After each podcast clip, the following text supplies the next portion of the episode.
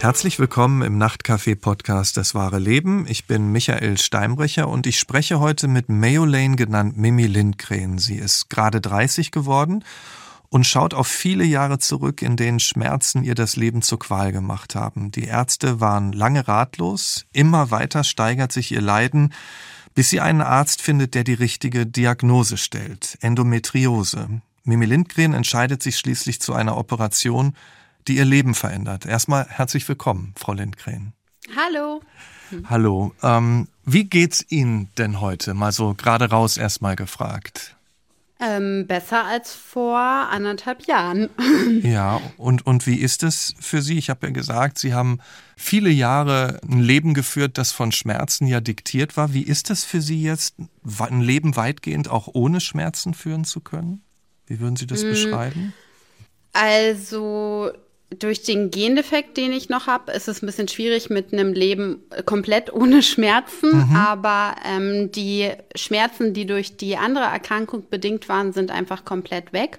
Und dadurch ähm, habe ich ein ganz anderes Level von Lebensqualität erreicht. Mhm. Genau. Und generell kann man aber schon sagen, dass ich in den letzten anderthalb Jahren mein Leben dadurch und auch durch die Diagnose ähm, und dann auch durch die Diagnose von dem Gendefekt, das kam ja auch erst danach, mhm, mhm. komplett auf den Kopf gestellt hat, weil ich davor ein Leben geführt habe, in dem es mir sehr, sehr schlecht ging und mir aber immer gesagt wurde, ich hätte nichts und ich wäre komplett gesund und dass jetzt eigentlich so alles ans Licht gekommen ist und man dadurch einfach ja auch eine ganz andere Sicht auf sich selbst entwickelt. Also Genau. Mhm.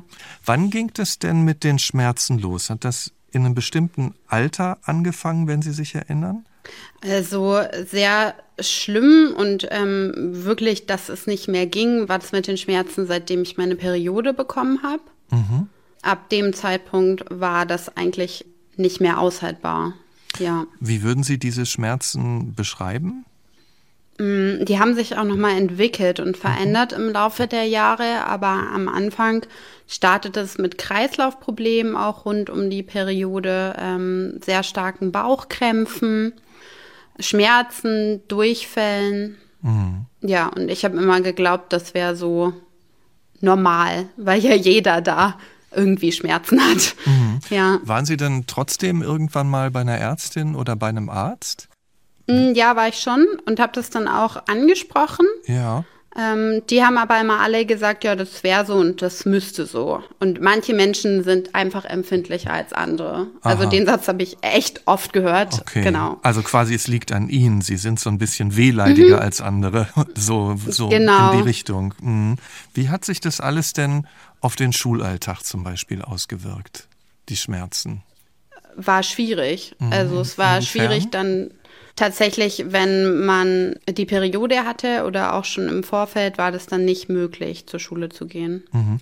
Ich meine, wenn wir über diese Schmerzen reden, betrifft das ja in gewisser Weise auch ihre äh, Intimsphäre. Ist es trotzdem okay, wenn wir ganz offen uns da austauschen über das Thema? Ich will jetzt. Ja, klar. Ja, okay. Also, ich hätte zwar nie gedacht, dass ich äh, aufgrund der Erkrankung und meinem Uterus mal in der Öffentlichkeit stehe, aber ich ja. habe mich damit abgefunden. Okay. Ja.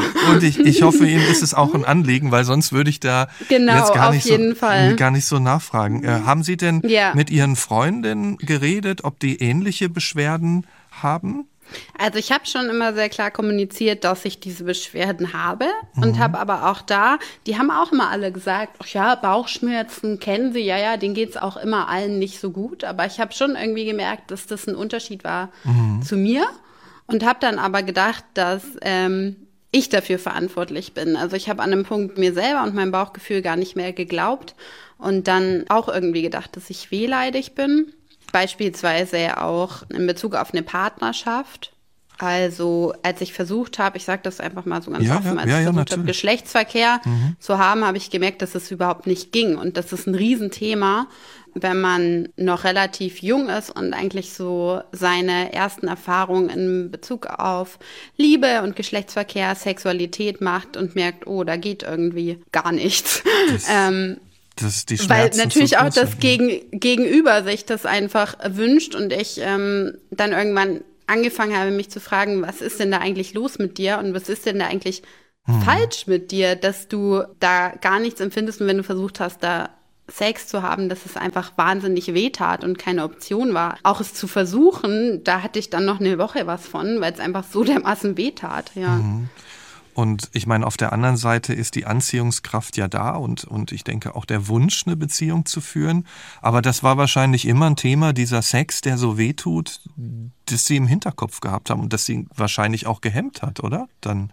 Da ja, also ähm, das war dadurch für mich sehr schwierig, eine Beziehung zu führen oder einzugehen.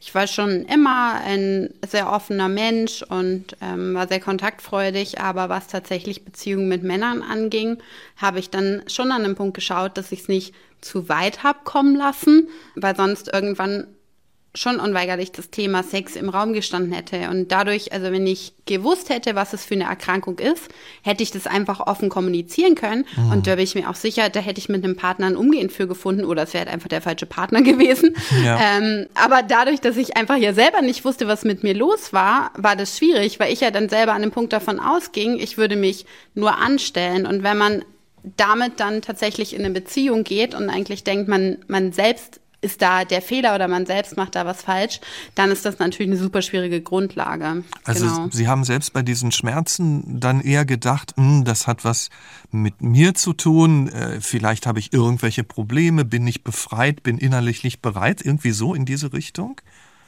Genau, also mhm. weil wenn ich dann zum Beispiel bei Ärzten war, haben die mir dann empfohlen, versuchen Sie es doch mal mit einem Vibrator, Sie müssen sich da einfach mehr entspannen.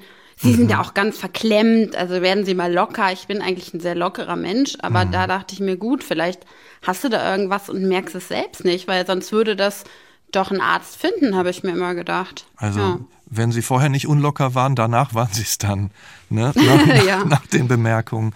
Ich meine, mhm. in der Pubertät entwickeln wir ja auch so im wahrsten Sinne des Wortes so langsam ein Selbstbewusstsein, also so ein Bewusstsein, wer wir sind, äh, ja, was so unsere Persönlichkeit auch ausmacht.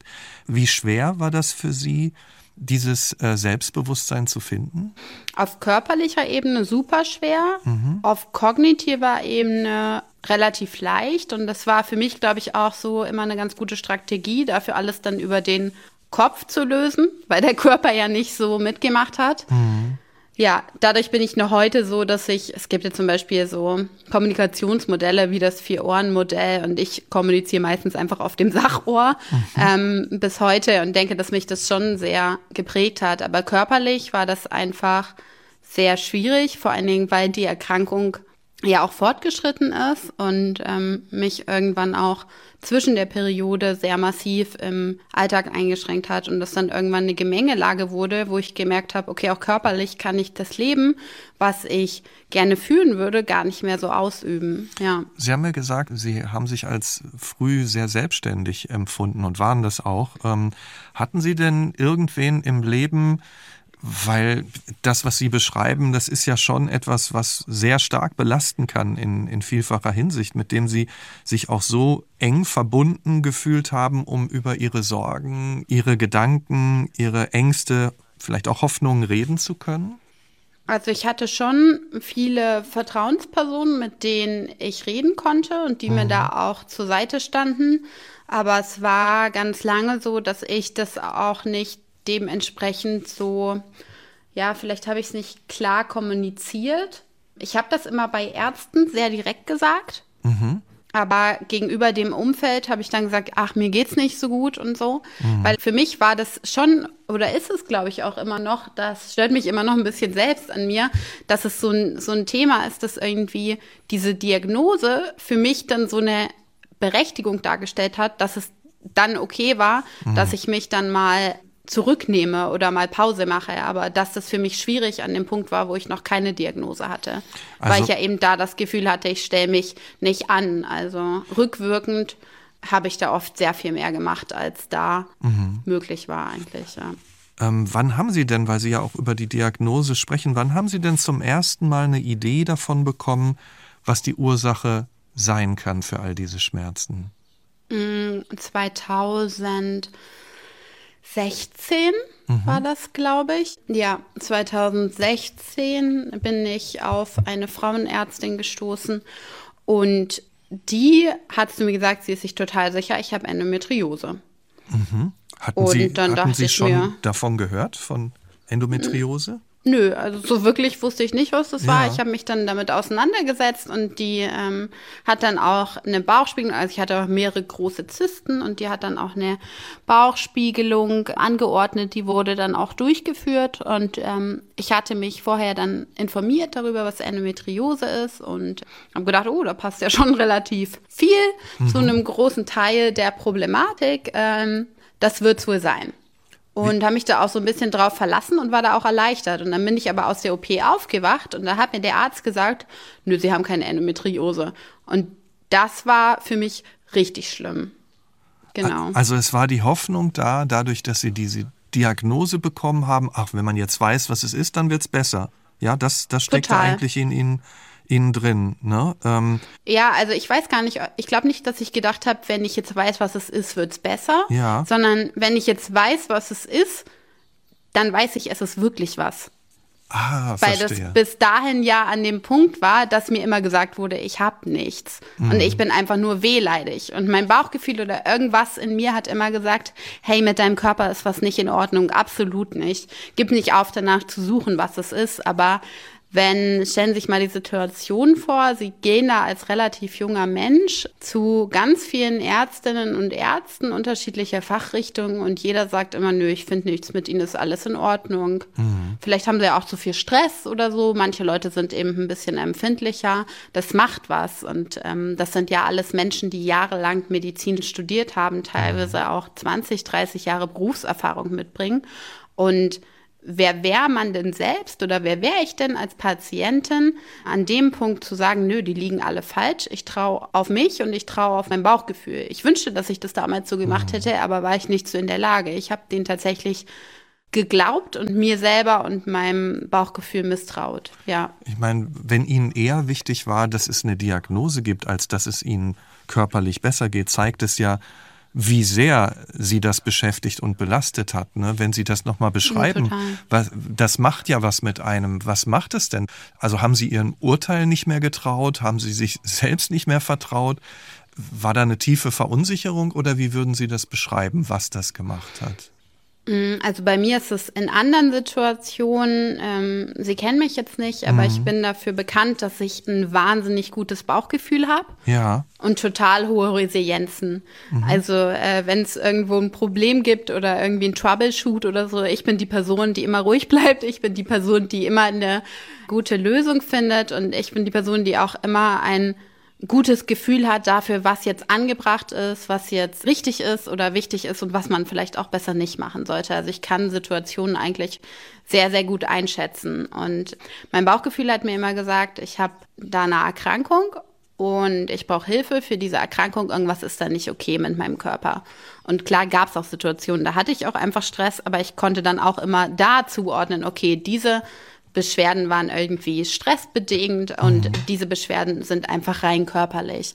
Und das ist dann schon so ein bisschen durch die Erkrankung und einfach die lange Suche nach Diagnosen, die ja bis heute auch nicht endgültig abgeschlossen ist, ist es einfach so, dass es super viel mit einem macht, weil man sich selbst an dem Punkt nicht mehr traut und sich denkt, hey, ist da was irgendwie falsch oder sieht man selbst das falsch? Und wie, wie ging denn das dann weiter? Sie hatten die Hoffnung, Sie bekommen jetzt eine Diagnose, dann sagt der Arzt, nee, nee, äh, da ist gar nichts. Äh, Endometriose kann ich nicht feststellen. Welchen Einfluss hatte das dann auf Ihr Leben, auf die Wochen und Monate danach? Das hat mich massiv beeinflusst, weil keine Diagnose dazu haben war für mich die Bestätigung, ich kann meinem Bauchgefühl nicht trauen. Mhm. Weil ich mir gedacht habe, das ist ein erfahrener Arzt. Wenn da jetzt was gewesen wäre, dann hätte der es ja entdeckt. Und das war dann für mich, okay, du bist wirklich wehleidig, du kannst deinem Bauchgefühl nicht trauen. Und ab da habe ich kaum Rücksicht genommen darauf, wie es mir körperlich ging. Und das war oft nicht gut. Also klar, manchmal ging auch einfach gar nichts mehr, aber in den meisten Fällen, zum Beispiel wenn ich dann meine Periode hatte, habe ich schon versucht, auch wenn es mir wahnsinnig schlecht ging, dann mich irgendwie zur Schule zu schleppen und wenn ich mich fünfmal auf dem Schulklo übergeben habe, so. Und da einfach zu versuchen, das zu verstecken.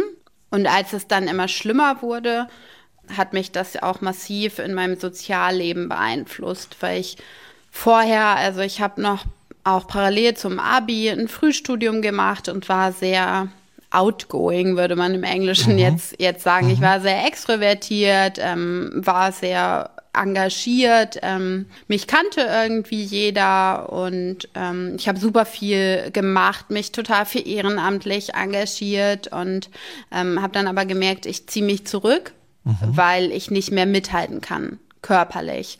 Also wenn zum Beispiel Freunde mal nachts weg waren und ich war mit, dann hatte ich davon drei Tage was. Also dann konnte ich mich drei Tage kaum bewegen, weil ich einfach so massiv erschöpft war und dass ich dann geguckt habe, wie kann ich das alles gut regeln und ähm, dann oft kurzfristig Verabredungen abgesagt habe oder gesagt habe, ich schaffe das so nicht mehr und dann immer aber versucht habe, irgendwie mich drumherum zu modeln, dass niemandem mhm. auffällt, wie schlecht es mir geht, weil ich ja dachte, ich stelle mich nur an.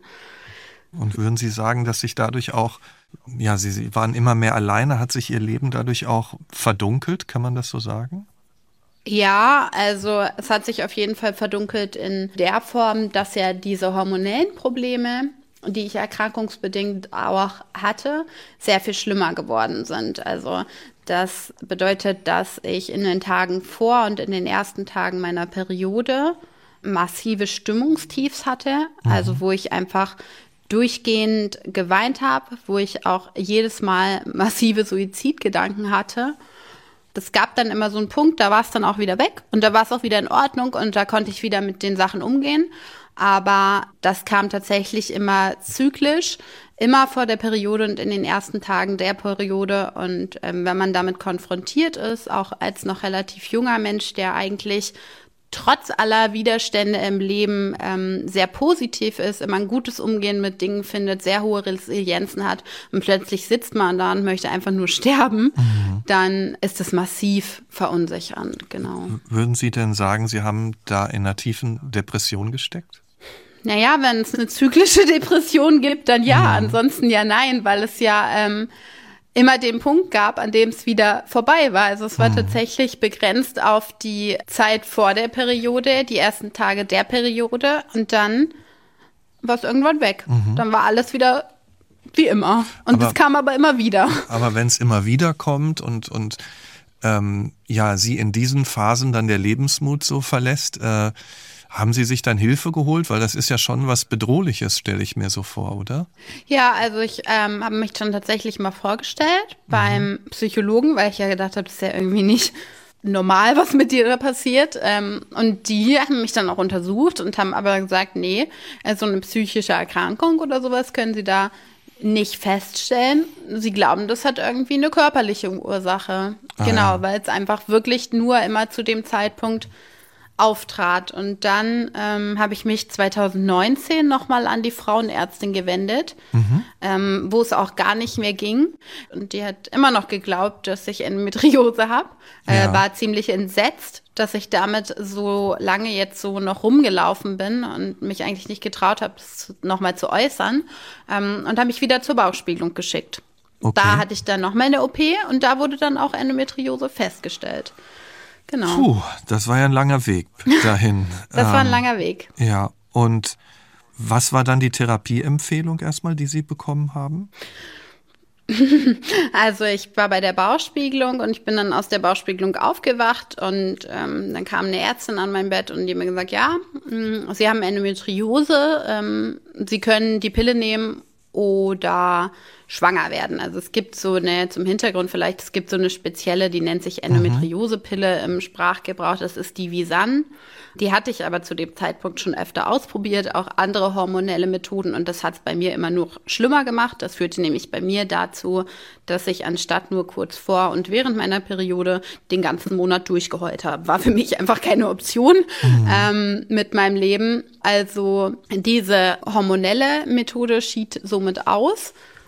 Und einen Kinderwunsch hatte ich einfach nicht. Und ich konnte mir auch nicht vorstellen, Kinder zu bekommen, abgesehen davon, dass ich ja nicht mal bis zum Sex kam, der ja in dem Fall dann einfach auch relevant gewesen wäre mhm. für diese Situation, ähm, hatte ich halt einfach keinen kein Kinderwunsch und konnte mir das nicht vorstellen. Und ich konnte mir auch nicht vorstellen, ein Kind in die Welt zu setzen, das ich eigentlich so für mich persönlich gar nicht wollen würde, nur damit meine Beschwerden besser werden. Also ich fand das nicht fair gegenüber dem potenziellen Kind. Mhm. Genau. Wir haben ja gerade die ganze Zeit darüber geredet, dass Sie sich damit beschäftigt haben, bin ich wehleidig? Kann ich mir und meinen Empfindungen trauen? Was hat es denn jetzt nochmal ausgelöst bei Ihnen zu wissen, es gibt diese Ursache für die Schmerzen? Da ist tatsächlich was. Einerseits war es eine Erleichterung, mhm. andererseits haben sich die Schmerzen nach der OP total verändert. Also noch im Krankenhaus habe ich wahnsinnige Schmerzen bekommen. Ich hatte sehr, sehr starke Schmerzen und habe dann auch nach einer Ärztin gefragt und die kam dann und da war es nach Mitternacht, irgendwie halb drei Uhr nachts und ich habe gesagt, ich habe sehr, sehr starke Schmerzen. Ich glaube, es sind Nervenschmerzen. Ich glaube, es hat mit der OP zu tun. Und die hat mich total angemacht und hat gesagt, ähm, was mir einfallen würde, nachts um halb drei ein Arztgespräch zu verlangen und ähm, ich wäre auf gar keinen Fall ähm, da irgendwie krank. Das könnten gar keine Nervenschmerzen sein. Ich sollte mich einfach damit abfinden, dass ich Endometriose habe. Und ähm, es könnte auch nicht sein, dass ich so wahnsinnige Schmerzen habe, weil sie kennt Menschen, die schon wahnsinnige Schmerzen hatten. Und dann würde ich überhaupt ganz anders vor ihr liegen. Dann würde ich überhaupt nicht so entspannt liegen. Dann würde ich schreien und weinen. Aber das bedeutet ja, es ist eigentlich keine Verbesserung da gewesen, sondern die Zweifel von außen waren nach wie vor da und ihnen ging es auch nicht besser, wenn ich das richtig verstehe. Genau. Wie? Also ich hatte da schon vor der OP, ähm, habe ich schon gesagt, wenn Sie Endometriose finden, bitte ich darum, dass Sie die Eierstöcke und den Uterus rausnehmen, damit es einfach ein Ende hat, weil ich einfach gerne ein ganz normales Leben hätte oder ein möglichst schmerzfreies Leben gehabt hätte. Mhm. Und ähm, da wurde ich schon ausgelacht in dem Krankenhaus, und da haben sie gesagt, ja, wenn sie Endometriose am Darm finden, steht gegebenenfalls zur Debatte, ein Stück vom Darm wegzunehmen, aber sie würden niemals jemanden in meinem Alter den Uterus und die Eierstöcke entfernen. Ich müsste ja auf jeden Fall reproduktionsfähig bleiben und ich könnte in meinem Alter ja überhaupt noch nicht entscheiden, ob ich Kinder möchte oder nicht. Wenn Sie das nochmal beschreiben würden, ähm diese Nervenschmerzen für mich und für andere, die sich vielleicht das gar nicht vorstellen können, wie, wie, wie können Sie das in Worte fassen? Wie sich das anfühlt? Bei mir war es wahnsinnig ähm, nagend und ziehend die ganze Zeit. Und wenn ich meine Periode dann hatte und auch schon ein paar Tage vorher, führte das dazu, dass ich nicht mehr laufen konnte und auch einfach schief war. Schief. Also ich, mhm. ja, schief. Also ich konnte mich auch von alleine nicht mehr aufrichten. Wenn ich zum Beispiel saß, musste ich mich dann an eine Wand schieben dann mich langsam noch quasi in einer Art Hocke an diese Wand drücken und da musste mir jemand helfen, mich aufzurichten wie so eine Kletterpflanze, weil es einfach nicht mehr ging. Ja. So, das hört sich und ich war, heftig an, ja. Mh, das war ziemlich heftig und ich habe auch starke Medikamente bekommen und das hat aber gar nicht geholfen. Also ich habe das dann auch abgesetzt und nicht mehr weitergenommen, also auch Morphine, weil ich gemerkt habe, dass es eigentlich gar nicht hilft mhm. und war total oft im Krankenhaus und bei Ärzten und haben alle möglichen Ärzte aus allen möglichen Fachrichtungen dann auch drauf geguckt. Erst haben sie gedacht, vielleicht ist es vom vom Rücken. Da fand sich aber nichts. Da war klar, okay, vom Rücken ist es nicht. Dann haben sie im Rheumabereich super, super lange gesucht. Da haben sie auch was gefunden, aber das war nicht ursächlich ähm, für die Beschwerden. Und dann ähm, war ich eben auch bei Neurologen und da hat mir beispielsweise der Chefarzt von der Neurologie, wo ich war, das war ein Krankenhaus in Kassel, und der hat zu mir gesagt, ich habe ganz sicher keine Erkrankung mit einer neurologischen Komponente, das wären ganz sicher keine Nervenschmerzen. Mhm. Ähm, ich sollte mir doch mal einen Psychologen suchen. Mhm. Genau. Und das war nicht schön, die Erfahrung zu machen, auf der einen Seite so massive Schmerzen zu haben, dass mein ganzes Leben dadurch an dem Punkt brach lag. Mhm. Und andererseits aber immer Ärzte zu haben, ähm, die sagen, da ist nichts und man würde sich da nur anstellen oder das wäre eben Endometriose, ich sollte mich mit den Schmerzen abfinden. Genau, ich hatte tatsächlich eine Ärztin, das war in einer orthopädischen Klinik in Kassel und die hat zu mir gesagt, und das war für mich schon sehr wichtig, weil ich das vorher noch nie von einem Arzt gehört habe, ich glaube Ihnen Ihre Schmerzen, ich kann Ihnen nicht helfen, aber geben Sie nicht auf und suchen Sie bis sie Hilfe bekommen. Wie haben Sie denn nach all den Jahren dann doch noch Hilfe gefunden? Hm, ich bin dann auf den Arzt gestoßen, tatsächlich auch schon 2020 als die Schmerzen nach der Endometriose-OP so schlimm waren, der sich mit gynäkologischen Problemen auseinandergesetzt hat, also das Neuropell-Biologe, die auch eine Nervenkomponente haben. Und der war zu dem Zeitpunkt noch in einem anderen Krankenhaus und hatte operiert. Und da hatte ich tatsächlich auch zwei Termine, die ich aber immer kurz vorher abgesagt habe weil ich damals das Gefühl hatte, weil ich einfach schon so viel gehört hatte, da ist nichts, ich würde mich nur anstellen, dass ich, wenn ich jetzt hingehe zu dem Arzt und den Termin wahrnehme, jemand anderem, der wirklich krank ist und der da wirklich Probleme hat, den Platz wegnehme. Das war bei mir tatsächlich erst so und auch viel durch Insistierung dann des Umfeldes, als es wirklich gar nicht mehr ging. Ich dann auch Probleme hatte mit Inkontinenz, Probleme hatte, den Stuhl zu halten, dass ich dann mich tatsächlich an den Arzt gewandt habe und auch hingegangen bin. Und das war dann im März 2021. Und der hat mich Sachen gefragt, wovon ich mir dann dachte, woher weiß denn der das? Das habe ich dem ja gar nicht erzählt. Also mhm. der hat mich Symptome abgefragt, die ich hatte, die ich so ähm, bejaht habe. Und dann hat er gesagt, ja, er glaubt, da ist definitiv eine Nervenkomponente und er würde mich operieren. Und mhm. dann habe ich ihn gebeten, wenn er operiert, dass er den Uterus und die Eierstöcke mit rausnimmt. Wie hat er darauf reagiert? Er hat mich ernst genommen und er kannte mich ja auch nicht und ähm, hat mir die Situation erklärt, dass es einfach eine große Entscheidung ist, die nicht mehr rückgängig zu machen ist und dass ich mir das sehr gut überlegen soll. Ich hätte direkt in ein paar Tagen einen OP-Termin haben können, aber dadurch, dass es eben auch um die Entfernung vom Uterus und der Eierstöcke mhm. ging, haben wir den verlegt auf dann Ende April, auch um dann nochmal die Bedenkzeit mhm. zu haben. Und ich habe zugesagt, dass ich mich darüber noch mit anderen Ärzten auseinandersetze, dass ich tatsächlich da auch nochmal eine Psychologin frage, einfach als Rückkopplung, ob mhm. ich wirklich tatsächlich für mich in der Lage bin, die Entscheidung zu treffen. Ich habe mich dann nochmal viel mit dem Umfeld ausgetauscht und ich hatte auch in dem Krankenhaus, in dem ich dann operiert wurde, mit, ich glaube, drei oder vier unterschiedlichen Ärztinnen darüber Gespräche. Wenn Sie sagen Umfeld, haben Sie denn in der Partnerschaft gelebt in dieser Zeit? Ja, also ich bin seit langen Jahren in einer Partnerschaft. Mein Umfeld und auch mein Partner haben alle gesagt, mach es, weil jeder ja gesehen hat dann an dem Punkt schon, wie schlecht es mir ging.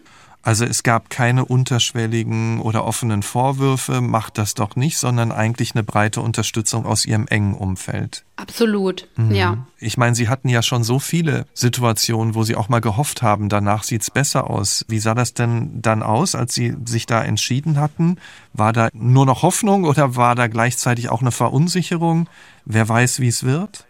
Also mir haben auch alle Ärztinnen und Ärzte sehr deutlich gesagt, dass es auch total nach hinten losgehen kann. Ähm, Gerade auch durch die Entfernung der Eierstöcke ist es ja so, dass die Hormonproduktion dann in dem Bereich gestoppt wird. Das bedeutet, ich wurde von 0 auf 100 in die Wechseljahre katapultiert. Und die Wechseljahre sind ja eine große Umbruchssituation und für so einen Körper in so jungen Jahren hätte das auch dazu führen können, dass ich einfach dann sehr lange emotionale Probleme gehabt hätte, Wechseljahresprobleme gehabt hätte. Also ich wusste, dass es keineswegs so ist, ich mache die OP und dann geht's mir gut. Sondern es war absolut unklar. Und ich war aber an dem Punkt, dass ich gesagt habe, so wie es jetzt ist, geht's gar nicht. Ich versuche es, egal was es bedeutet. Und wie ging es Ihnen dann nach der OP? Bestens. Also ähm, ich bin aufgewacht. Ich war total fit nach der OP. Bin dann auch früher aus dem Aufwachraum rausgekommen und so, weil ich da alle wirklich genervt habe. Und ich habe gesagt, ist es wirklich raus? Also es war tatsächlich meine erste Frage, weil es mir so gut ging und habe dann gefragt, ist es wirklich raus? Habe dann auch so lange genervt, bis der Arzt, der mich operiert hat, dann kam und gesagt hat, ja, es ist wirklich raus und ich habe mich einfach nur gefreut. Also ich war total erleichtert und total happy darüber und dann habe ich gefragt, und was ist mit den Nerven? Und dann hat er gesagt, sie hatten recht. Mhm. Ähm, sie hatten da eine massive Nervenproblematik und zwar ist es so, dass Endometriose auch zu massiven Verwachsungen führen kann. im Bauchraum. Und in meinem Fall hat es dazu geführt, dass es überall in meinem Bauchraum Verwachsungen gab.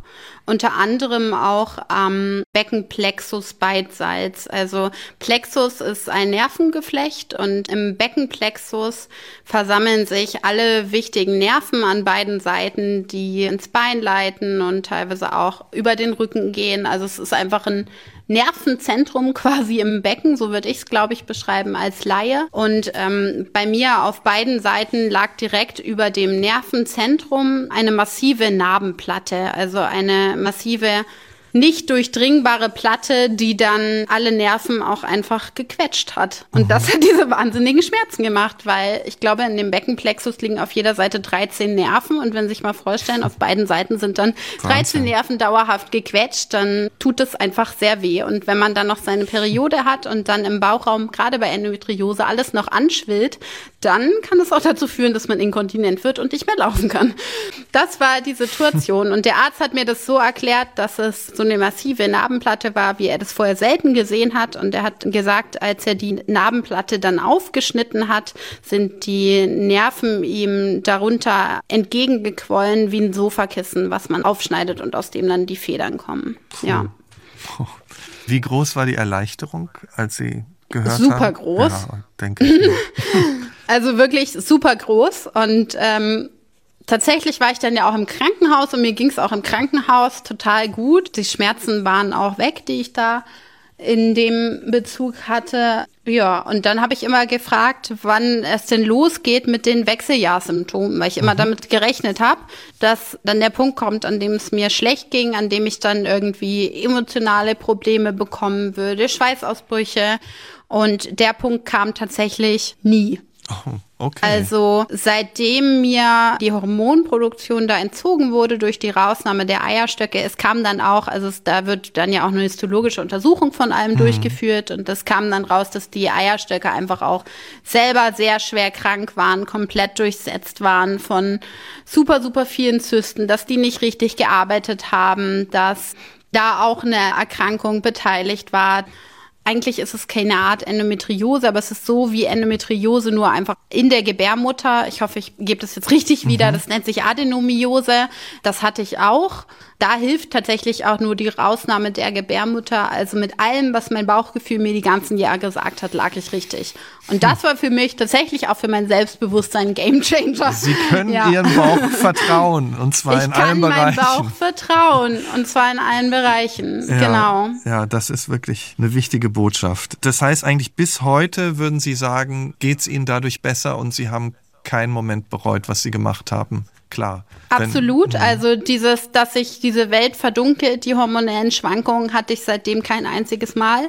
Das ist sehr, sehr erleichternd für den Alltag. Dadurch geht's mir sehr gut. Tatsächlich war es so, dass andere Beschwerden geblieben sind was dazu führte, dass ich im September letzten Jahres noch mal drei Wochen in der Uniklinik war, sie da aber auch weiterhin nur im Rheumabereich gesucht haben und ich dann aber angebunden wurde an einen Genetiker, der dann auch noch Gendefekte festgestellt hat. Also unter anderem auch ein Bindegewebsgendefekt, der dazu führt, dass das Bindegewebe Bindewebe überall im Körper sehr elastisch ist. Und das kann natürlich auch zu massiven Schmerzen führen, so dass ich mich eigentlich damit abgefunden habe, dass Schmerzen Teil von meinem Leben sind. Wobei ich allerdings auch sagen muss, dass seit der OP, die ich hatte, wo mir der Uterus und die Eierstöcke entnommen wurden, ich auch mit starken Schmerzen sehr gut umgehen kann.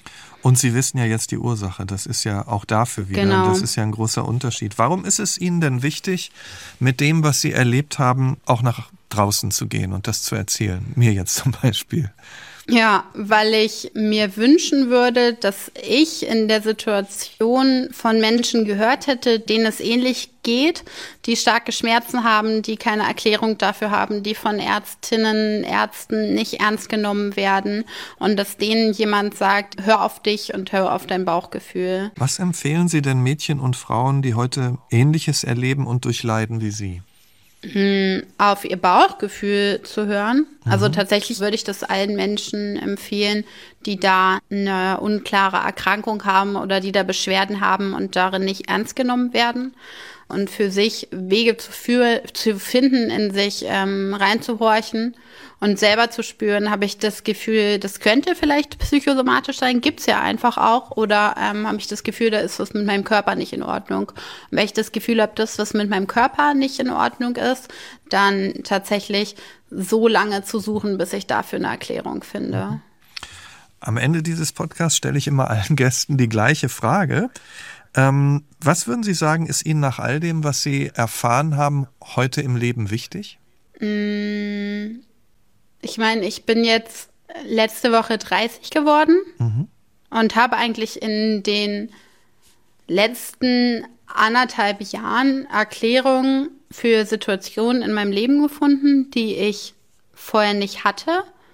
Und das hat mich schon sehr geprägt. Ähm, vor allen Dingen, weil der Gendefekt ähm, oder die genetische Situation ja auch dazu führt, dass einfach die Lebensdauer, die man zur Verfügung hat, reduziert ist.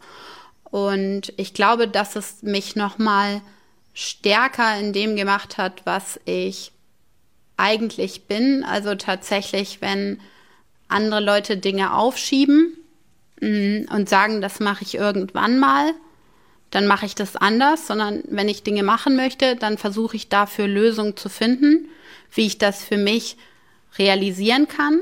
Und ich glaube auch, dass es mich in meiner Art gestärkt hat, mich zu engagieren.